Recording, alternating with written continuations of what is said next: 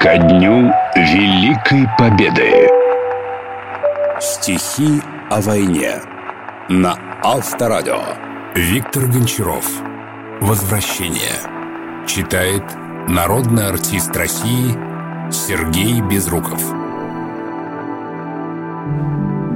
А все случилось очень просто.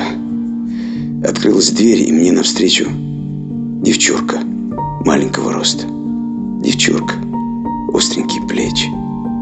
И котелок упал на камни. Четыре с лишним дома не был. А дочка, разведя руками, сказала, дядя, нету хлеба. А я ее схватил и к звездам. И целовал в кусочки неба. Ведь это я такую создал. Четыре с лишним дома не был. Стихи о войне Ко дню Победы на Авторадио